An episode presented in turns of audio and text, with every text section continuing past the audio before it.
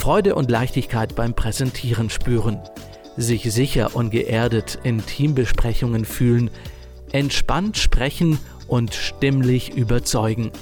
Auch in stressigen Gesprächssituationen cool bleiben. So fühlt sich Stimmigkeit an. In diesem Podcast erfahren Sie, wie Sie stimmiger und somit stressfreier durchs Berufsleben gehen können und Sie lernen Menschen kennen, die Mut machen, seine eigene Persönlichkeit auch im Business zu leben. Lehnen Sie sich zurück und entspannen Sie sich, denn jetzt wird stimmig. Mit mir, mit Roman Jaburek.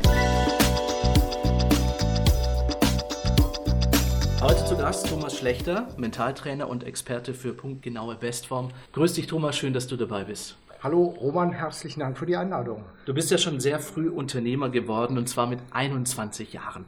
Im dritten Semester deines Sportstudiums, damals in Köln, hast du das Personal Training aus den USA nach Deutschland geholt wie kamst du denn damals auf die Idee? Also ich kam aus dem Spitzensport an die Deutsche Sporthochschule in Köln, habe da studiert und nach zwei Semestern dann im Sommer, ähm, ja, wollte ich unbedingt nach USA und habe dann äh, fast zehnwöchige Reise nach USA unternommen und habe dort Freunde in Washington DC und Los Angeles besucht, die schon als Personal Trainer tätig sind und habe dort mitgearbeitet. In Washington DC habe ich Regierungsbeamte betreut damals und dann fand ich die Idee und das Arbeiten so cool und in Amerika ist natürlich damals auch nochmal so äh, einfach größer fantastischer gewesen und so.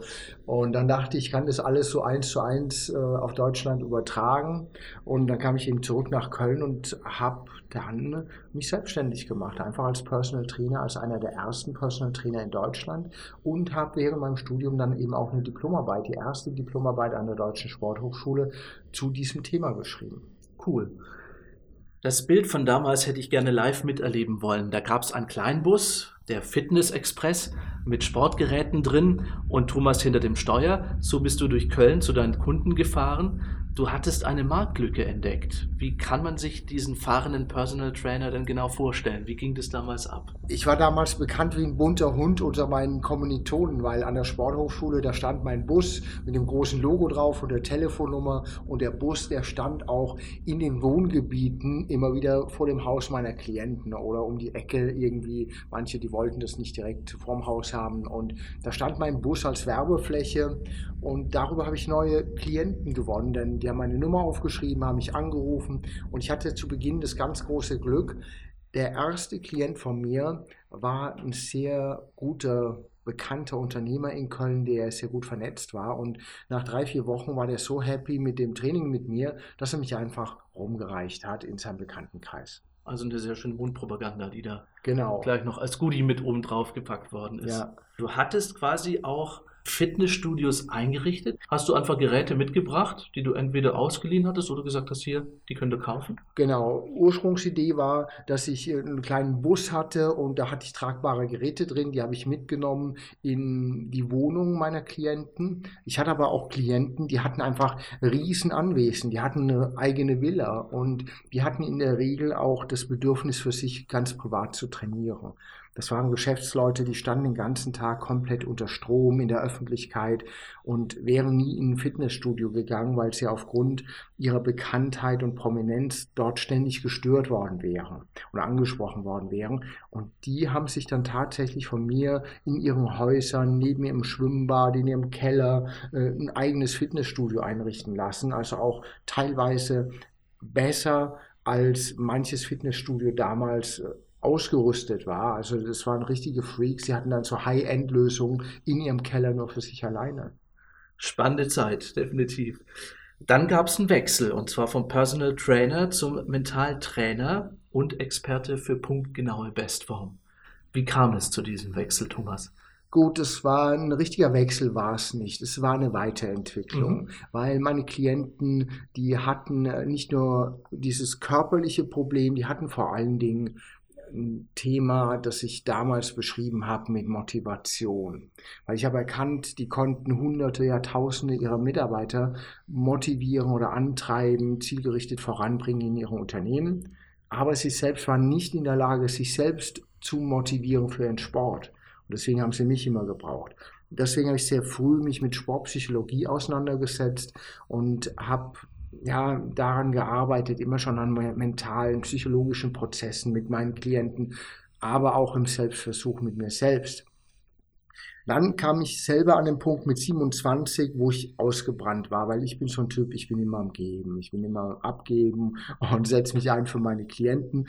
Und daraus entstand so eine gewisse Leere auf einmal und Energielosigkeit in dieser Branche, weil ich mich einfach ausgepowert habe und es damals noch nicht verstanden habe, meine eigenen Batterien wieder aufzuladen. Mhm. Die einzige Hilfe, die ich damals hatte, war kompletten Cut zu machen, rauszugehen aus der Branche, weil damals, das war Anfang der 90er Jahre, da gab es das äh, Krankheitsbild oder Bild einfach von Burnout noch nicht. Ich hatte irgendwas, wusste aber nicht, was ich hatte. Ich habe mich unwohl gefühlt. Bin ganz aus der Branche raus und habe mich dann über einen Freund zusammen über ein Verlagsprojekt dann selbstständig gemacht mit dem auflagenstärksten Kölner Stadtmagazin. Das Gute beim Thema äh, Sport, wenn du Sport studiert hast, du bist ein kommunikativer Typ in der Regel, kannst mit Menschen umgehen und da kannst du im Prinzip in jeder Branche Fuß fassen. Das habe ich eben in der Verlagsbranche geschafft. Das habe ich acht Jahre gemacht, dann habe ich meine Frau in München kennengelernt, habe meinen Verlag in Köln verkauft bin nach München und habe mich dann wieder in die Lehre reinbegeben. Bin also wieder zurück zu meinen Wurzeln und habe diese Idee von Mentaltraining weiter verfeinert und daraus entstand dann das Bestform Coaching, Bestform Training, so wie ich es heute in meinen Büchern publiziere. Mhm. Wenn man dich ein wenig kennt, dann weiß man, dass du eine ganz spezielle Vision verfolgst. Was treibt dich an, deine Bestform an so viele Menschen weiterzugeben? Also ich glaube ganz fest daran, dass die Erfahrung, die ich gemacht habe mit Menschen, dass Menschen mit mentaler Stärke und Bestform eine friedlichere Welt erschaffen.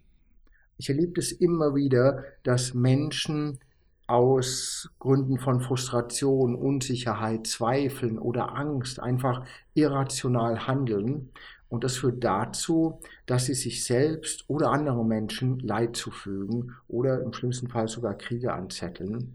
Und Mensch, der sich einfach selbst mental und emotional regulieren kann, der ist in der Lage, damit souverän umzugehen und eine friedlichere Welt zu erschaffen.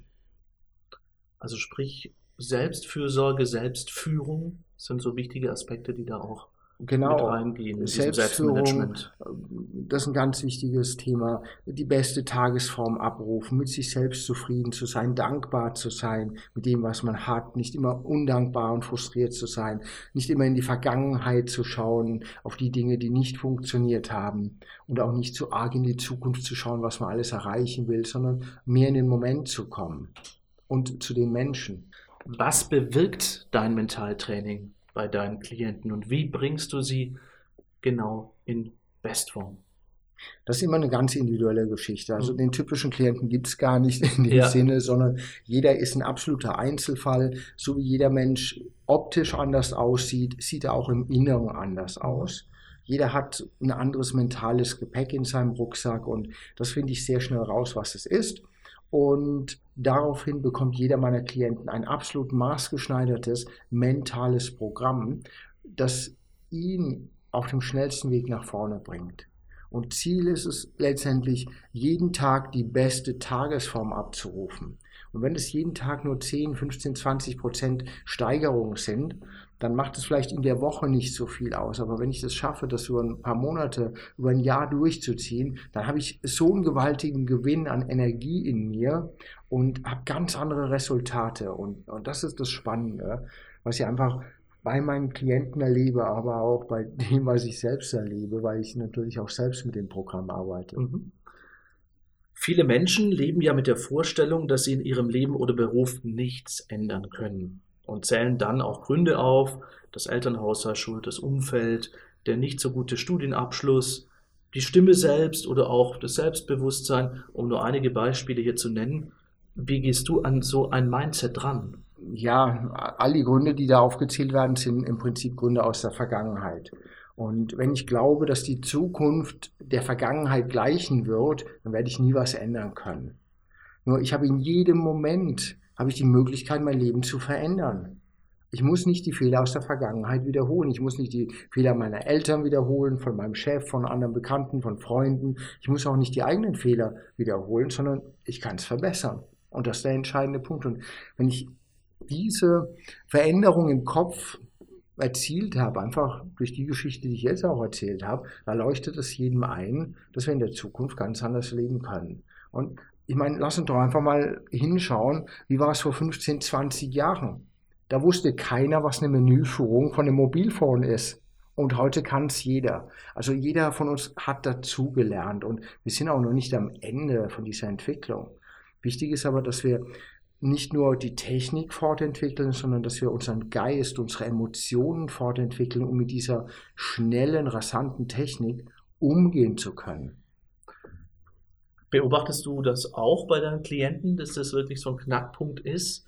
Ähm, Thema Digitalisierung, ich meine, die ist nicht erst seit heute da, aber ähm, dass sich da viele schwer tun, also Thema überall erreichbar zu sein, schnell zu sein, gleich eine Mail zurückzuschicken anstatt vielleicht erst morgen, übermorgen zu reden. Äh, ist ein Riesenthema. Ich habe mich die Tage noch mit Freunden unterhalten. Früher, mhm. da gab es einen Bestellprozess, da wurde ein Brief geschickt, da wurde der Brief erst nochmal gegengelesen, dann wurde er rausgeschickt, dann äh, hat es eine Woche gedauert, bis er fast dort ankam ja. und bis dann eine Antwort zurückkam. Das waren ja nicht nur Tage, es waren ja Wochen. Mhm. Ja, heute muss alles fast just in time passieren. Man schickt eine E-Mail ab und erwartet eigentlich auch schon selbst direkt die Antwort darauf und ist ganz ungeduldig, wenn sie nicht kommt. Also das hat sehr viel mit der eigenen Erwartungshaltung zu tun, die dadurch entstanden ist durch diese Technologie und wir müssen lernen, mental und emotional besser damit umzugehen. Mhm. Ist es vielleicht auch wichtig, denn eher in die Richtung mal zu denken, zu sagen, auch wenn es jetzt diese schnelle Technik gibt, bin immer noch ich ich nenne es mal der Chef, der Boss, der über seine Zeit oder über die Rückmeldung an sich bestimmt. Absolut. Und das haben die Firmen oftmals nicht geschafft, ihre Mitarbeiter in dieser Technologie zu schulen. Mhm. Ja, die ganzen Mitarbeiter bekommen die Handys, sie bekommen die Rechner, den Zugang zum Internet, ja.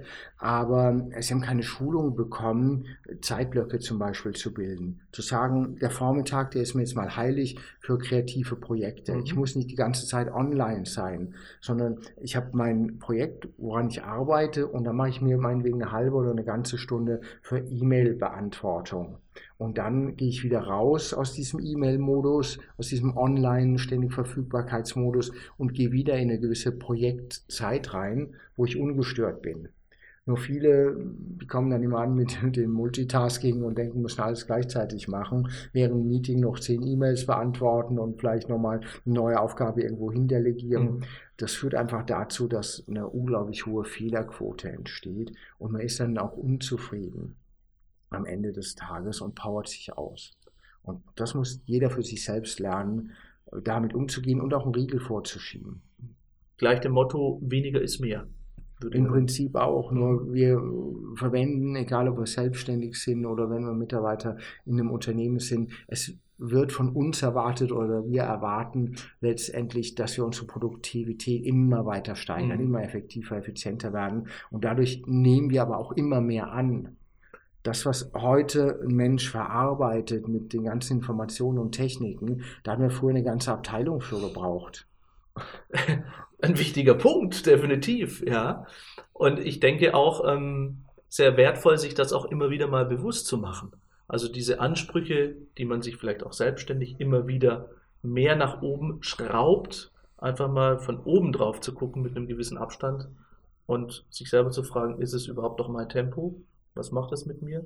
Geht es dann auch so in die Richtung? Selbstreflexion ist bestimmt auch eines deiner auch, natürlich. Tools. Also ich habe Unternehmer, die, die haben zwei Betriebe, die sie nicht richtig schaffen. Und mhm. letzte Woche hatte ich noch einen, der sagte, ja, ich habe schon die nächste Firma unten im Keller fertig stehen. Das dritte Baby wird nächste Woche gelauncht.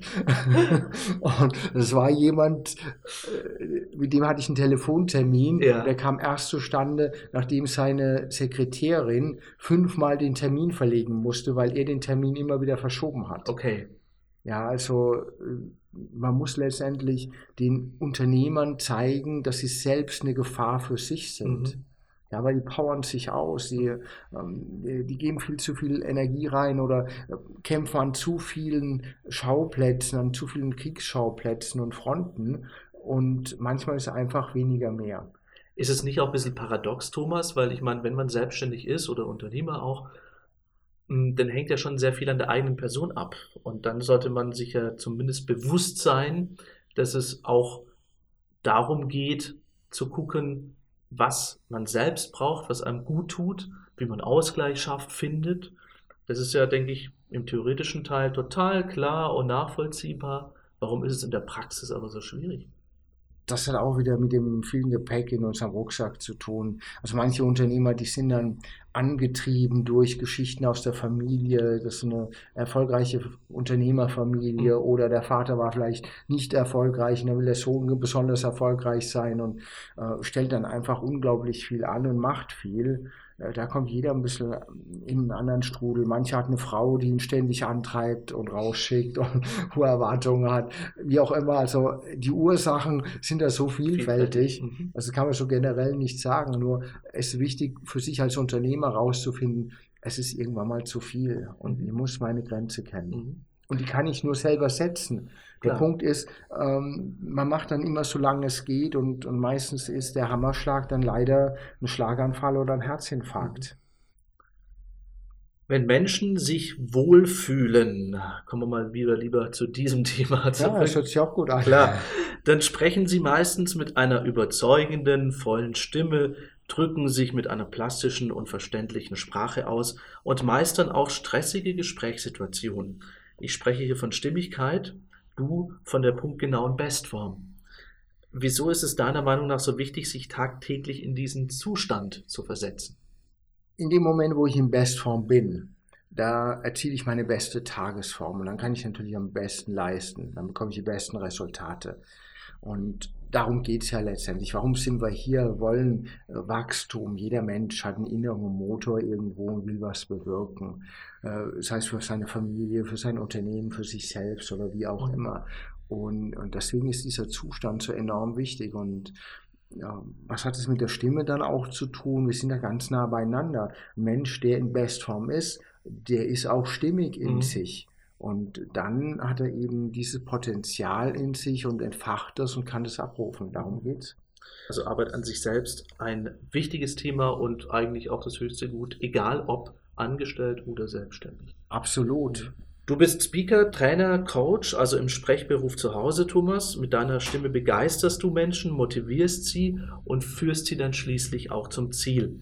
Was tust du persönlich, um stimmlich fit zu bleiben? Also, das allererste, ich gehe zu dir zum Stimmtraining, Roman. Und das ist das absolut Beste, was mir passieren konnte. Dankeschön.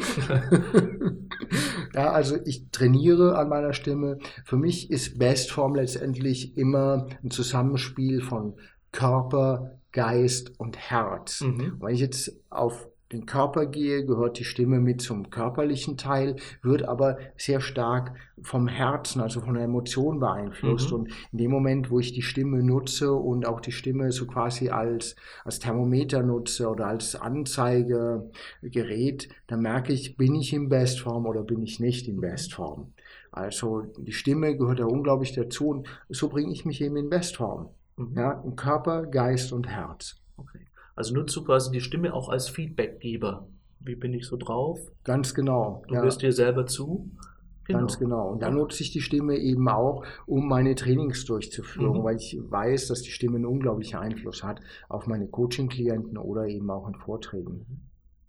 Gab es für dich ein Stimmhighlight, wo du sagst, Mensch, da erinnere ich mich immer wieder gerne dran zurück? Also ich habe da zwei Highlights. Ah, okay. Das ist das erste, das war ein Referat, das musste ich, glaube ich, in der siebten Klasse oder wann halten. Ja. Ich weiß nicht, wie ich auf das Thema damals gekommen bin. Es, es ging um Läuse. Ich habe irgendwie das Biologie-Thema Läuse irgendwie rausgenommen. Mhm. Und ich wollte damals schon mit viel Kraft und, und Stimme arbeiten und, und habe das, glaube ich, die Headline oder den Eingang dieses Referats direkt vorgetragen und habe sehr laut Läuse ins Klassenzimmer geschrien. Okay. Da sind alle fast zusammengezockt. ja, inklusive mir, weil ich dann die Reaktionen gesehen habe. Also das ist mir so in Erinnerung geblieben, wo ja. ich äh, gelernt habe, ja, ich muss auch schon mal ein bisschen mit meiner Energie haushalten, das mhm. vielleicht ein bisschen runternehmen. Das ist so ein einstimmliches Erinnerungsbild, das ich fest in mir habe. Und das andere ist natürlich mit dir Du hast mir so viele tolle Übungen beigebracht, sehr zielgerichtet, wo ich unglaublich viel gelernt habe und ich gehe seit, äh, wie lange ist das jetzt her, gut über 15 Jahre schon zu Stimmtrainings und du hast mir einen unglaublichen Durchbruch geschaffen mit den Übungen, auch mit deiner systematischen Art und Weise des Herangehens und da war viel dabei. Okay, Dankeschön. In vielen Unternehmen wirken Präsentationen oder Vorträge eher langweilig und einschläfernd. Auch du bist ja in Firmen unterwegs. Unter anderem hängt das daran, dass diese Menschen, wenn sie Vorträge oder Präsentationen vorbereiten, eher in einem sogenannten schreibdenkenden Modus sind und nicht im sprechdenkenden Modus. Wie gehst du an deine Präsentation und Vorträge heran, Thomas? Also, das, was du gerade erwähnst, habe ich auch in Coachings. Ich habe durchaus äh, Führungskräfte oder Inhaber von Firmen, die eben genau das haben. Die sind total verhirrend mhm. ja, in dem Schreibdenken. Das ist dieser Modus äh, von Vernunft, der alle Emotionen ausblendet in dem Moment. Mhm. Und, und erst wenn ich tiefer bohre und hinter die Vision schaue oder eine Frage nach dem Warum, dann kommt irgendwo der Punkt, wo jemand emotional wird. Mhm. Und das ist letztendlich der Zugang zu den Vorträgen. Auf der einen Seite brauche ich eine gewisse Struktur, die ist vernunftgeprägt, ja, die, die muss ich eben aufsetzen, ähm, das ist in Gedanken. Und da muss ich aber sehr schnell diese Brücke schaffen ins Emotionale rein. Sodass, wenn ich über äh, den Horizont spreche, dass man den Horizont alleine schon spürt aufgrund der Aussprache des Wortes. Mhm. Dass ich nicht einfach sage Horizont, sondern der Horizont. Dass man gleich schon diesen weiten Blick fühlt. Okay. Arbeitest du auch viel mit Bildern? Also würde jetzt dazu passen, dass du sagst, weniger Text, mehr visualisieren, mehr Geschichten erzählen, geht ja auch ins Emotionale rein. Zum Beispiel, klar, natürlich. Storytelling ist ja so ein äh, Thema, das äh, sehr gut ankommt in Reden und das oft trainiert wird und auch viel thematisiert ist heute in der Weiterbildung, dann visuelles Denken, visuelles Sprechen letztendlich. Das sind die Themen, klar. Und damit erzeuge ich A, in mir selbst Emotionen, wenn ich es zulasse und dann natürlich auch bei meinen Zuhörern eigentlich traue ich mich jetzt gar nicht, die Frage zu stellen, weil wenn man sagt, neben mir sitzt jetzt ein Mentaltrainer, der hat keinen Stress. Der ist immer ausgeruht, ausgeglichen im Flow und fährt einfach so wohlentspannt durchs Leben. Ist es so? Oder tappst auch du mal ab und zu in so eine kleine Stressfalle? Und wenn ja, wie holst du dich da raus? Ja, also äh, ich meine, ich kann das wunderbar anderen Menschen beibringen, mhm. ja, weil ich natürlich selber auch schon sehr viele Fehler gemacht habe und mhm. auch ich habe natürlich meine Steine im Gepäck in meinem Rucksack, die ich mit mir rumtrage. Ein Thema ist natürlich Ungeduld. Okay. Ja, dass ich mhm. natürlich äh, Dinge sehr schnell, sehr effektiv machen möchte. Das hat mich auch dahin gebracht, wo ich heute bin.